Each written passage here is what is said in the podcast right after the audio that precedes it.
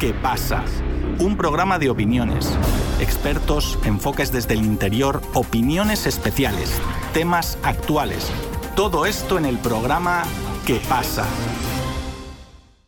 Colombia y México son dos naciones latinoamericanas que han sufrido gravemente el flagelo del narcotráfico en sus sociedades, por lo que ahora en la ciudad colombiana de Cali se realiza la Conferencia Latinoamericana y del Caribe sobre drogas, que cuenta con la asistencia de los mandatarios de ambas naciones. El evento tiene como objetivo hallar soluciones reales al problema de las drogas, priorizando al ser humano, la protección del medio ambiente y el respeto por los derechos humanos. Las conclusiones finales luego serán dictadas por Andrés Manuel López Obrador y Gustavo Petro, en lo que se espera que sea una ruta a seguir para eliminar este problema que afecta a todo el continente. Nuestro compañero Cristian Galindo amplía el tema. Así es, Víctor. Claramente la problemática del narcotráfico y la lucha de los gobiernos latinoamericanos para eliminar este negocio ilícito básicamente no han surgido efecto y por el contrario han generado solo más violencia y muerte en los países que viven esta desgracia. Colombia y México son las dos naciones latinoamericanas que más han sufrido esta problemática, en donde los grupos narcotraficantes han utilizado a la población civil, en situación de vulnerabilidad económica y social, por lo cual son reclutados para ser parte de sus ejércitos. Es por eso que a pesar de que se hayan implementado planes de seguridad en la región, como lo es el Plan Colombia, esto no arregla los problemas de base en la sociedad, en los cuales las desigualdades económicas y la falta de oportunidades terminan estableciendo el camino para que la criminalidad sea una necesidad para los más pobres en América Latina. Es por eso que la Conferencia Latinoamericana y del Caribe sobre drogas busca hacer un análisis general de lo que es la lucha contra el narcotráfico y sus resultados ante la sociedad. Ante este análisis también se busca proponer mecanismos que se enfoquen en los factores humanos y de oportunidades que puedan cambiar esta dinámica. Es por eso que el mandatario mexicano tendrá una participación directa en la ciudad de Cali, sabiendo que el mandatario mexicano ha reiterado en distintas ocasiones que se debe hacer un frente a las necesidades sociales, lo cual puede ayudar a disminuir este negocio ilegal. Su homólogo Gustavo Petro de igual manera ha instado en los cambios sociales de su país, buscando la justicia social por medio de sus reformas sociales que darán a miles de colombianos las herramientas y oportunidades que necesitan conocer para dejar en el pasado el problema de la violencia relacionada al narcotráfico. Ahora entendiendo esta instancia que ambos mandatarios han tratado de plasmar en sus políticas sociales, traemos ante ustedes los comentarios del doctor en Economía Política del Desarrollo y docente universitario mexicano, Jesús Sosa Pérez. Hola, muy buenos días, Cristian. Primero que nada, muchas gracias. Sobre la visita del presidente mexicano Andrés Manuel López Obrador a Colombia, quisiera señalar primero que básicamente tiene el objetivo de lanzar una política antidrogas binacional o incluso regional distinta a la que se ha manejado en los últimos años, que ha sido una política antidrogas en la mayoría de los casos dirigida por Estados Unidos, que se caracteriza por ser una política antidrogas represiva, reactiva, mientras que la inquietud por parte del presidente colombiano Gustavo Petro y el presidente Andrés Manuel es lanzar una política antidrogas preventiva, con un gasto social para prevenir que los jóvenes se unan a las filas del crimen organizado sin embargo, habría que preguntarse si esta política antidrogas que proponen el presidente Gustavo Petro y el presidente Andrés Manuel incluye la incautación de activos de estas bandas criminales, sobre todo porque estos activos y el lavado de dinero proveniente de las drogas generalmente se realiza en instituciones financieras que se encuentran en los Estados Unidos. En este sentido, habría que preguntarse también si los Estados Unidos permitirán que este tipo de estrategias puedan crecer y desarrollarse sin que haya interferencia de su parte. Por último, quisiera señalar que habría que ver más adelante si esta propuesta tanto del presidente Gustavo Petro como del presidente mexicano termina aterrizando en proyectos que puedan ejecutarse y que no queden en la mera retórica. También si esta propuesta tendrá el alcance no solo binacional, sino un alcance para toda América Latina, como se ha propuesto en la CELAC y que justamente es donde también nace esta inquietud para reunirse por parte de los dos gobiernos. Ahora en nuestro espacio también traemos al historiador colombiano y doctor en Economía Política del Desarrollo, Josman Barbosa, para que veamos más a fondo este tema de ambos presidentes. Josman, bienvenido a Radio Sputnik. Hola Cristian, gracias por la invitación. Bueno, Cristian, básicamente mm, creo que el presidente Andrés Manuel López Obrador que va saliendo está dejando un poco los pilares de, un diálogo México-Colombia más cercanos, más sólidos en relación pues a, este flagelo que como tú bien mencionas pues ha asolado a los dos países.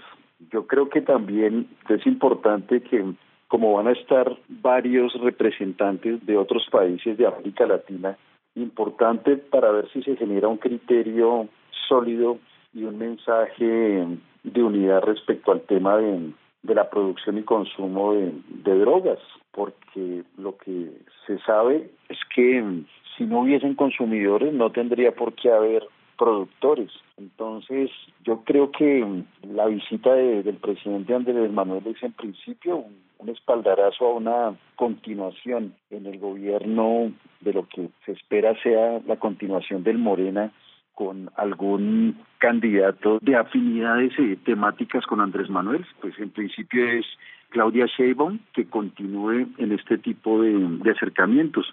El presidente mm, Andrés Manuel no ha viajado, no ha sido un presidente que se caracterice por viajar, entonces esta visita en ese sentido es significativa. Sin embargo, pues yo tendría mis reservas sobre el impacto que puede tener esto en verdad como una política antidrogas real. Creo que mientras no haya una mediación efectiva y sensata de parte de Estados Unidos y la propia Unión Europea, creo que esto van a ser, como se dice, saludos a la, a la bandera. Hay un texto muy interesante que lo recomendaría yo a los que nos escuchan, que se llama Geopolítica del Narcotráfico en América Latina, de Norberto Emerich. Norberto Emerich ahí trata todo lo que es el contexto arraigado y entrañado entre lo que es los intereses geopolíticos y las lógicas propias del narcotráfico. Estos son unas estructuras y unas redes tan fuertes que la tarea yo creo que apenas está, está comenzando. Creo que es un buen paso, que es un buen gesto de parte del presidente Andrés Manuel López Obrador, pero el margen de maniobra que puede tener el presidente Petro en relación con este tema creo que es poco. De hecho, el presidente Petro de alguna manera le apuesta a que en la medida en que el consumidor pierde poder adquisitivo en Estados Unidos, se concentra más en drogas fuertes y baratas como el fentanilo y se desestimula la compra de derivados de como crack, cocaína, derivados de la coca y en esa medida se está desincentivando algún tipo de producción o entrega de estos alcaloides en Estados Unidos. Ya se han encontrado muchos cargamentos pudriéndose en la selva, se ha hecho una política antidrogas muy fuerte, con decomisos, con incautaciones de insumos para elaboración de coca y se han endurecido las medidas desde, desde este gobierno. Sin embargo, pues tener presente que si esto es un problema entrañado en una geopolítica más compleja, en donde el narcotráfico es uno de los tantos pilares del crimen organizado, creo que todavía falta mucho. Cualquier reunión en este sentido es bienvenida siempre, pero soy pesimista en los alcances que pueda tener esta cumbre en términos de decisiones, ¿no? Por eso la considero exploratoria y un primer paso en la transición de Andrés Manuel López Obrador hacia Sheinbaum, hacia Claudia Sheinbaum en su política exterior y sobre todo mirando hacia el sur. Vimos que el propio Andrés Manuel dice que no puede estar en los BRICS porque él tiene unos compromisos con el TEMEC, con el Tratado México, Estados Unidos, Canadá, impulsó bastante el Grupo de Puebla, impulsó también a la CELAC, pero todavía falta mucho para que las relaciones México con Sudamérica se consoliden, sean más fuertes. Entonces, veámoslo como un inicio para la transición hacia el gobierno de Claudia Sheinbaum, fortalecer estas relaciones, ¿no? Que en, términos geoestratégicos para Estados Unidos, Colombia y México son imperdibles porque entre la propia teoría geopolítica de Spickman, Colombia articula tres ejes, el eje mediterráneo americano y dos ejes sur, hacia la Amazonía y hacia el Pacífico. O sea, Colombia está muy eh, presente para Estados Unidos. Y México, como por ser su frontera inmediata, extensa al sur, también es un país de un registro tremendo para los estadounidenses. Entonces, creo que también esta es una característica que nos hermana a México y a Colombia, ¿no? Somos los dos polos estratégicos hacia el sur de las fronteras de Estados Unidos importantes, ¿no? En temas de seguridad. Y sin embargo, paradójicamente vemos como estos dos polos, Colombia y México, han sido una punta de lanza sobre el problema del consumo de drogas, ¿no? Digamos, han sido satanizados. De hecho, hay, hay congresistas de Estados Unidos que dicen el problema de nosotros son los cárteles mexicanos o el problema es la producción en Colombia de tanta coca. Y cuando nos damos cuenta es el consumo y los incentivos que están desde la propia DEA eh, articulando este tipo de, de negocios que es muy fuerte pero que compite también con el de trata de personas o de órganos, ¿no? O sea, el narcotráfico es uno de las cabezas de este monstruo que se vuelve el mercado ilegal. Así es.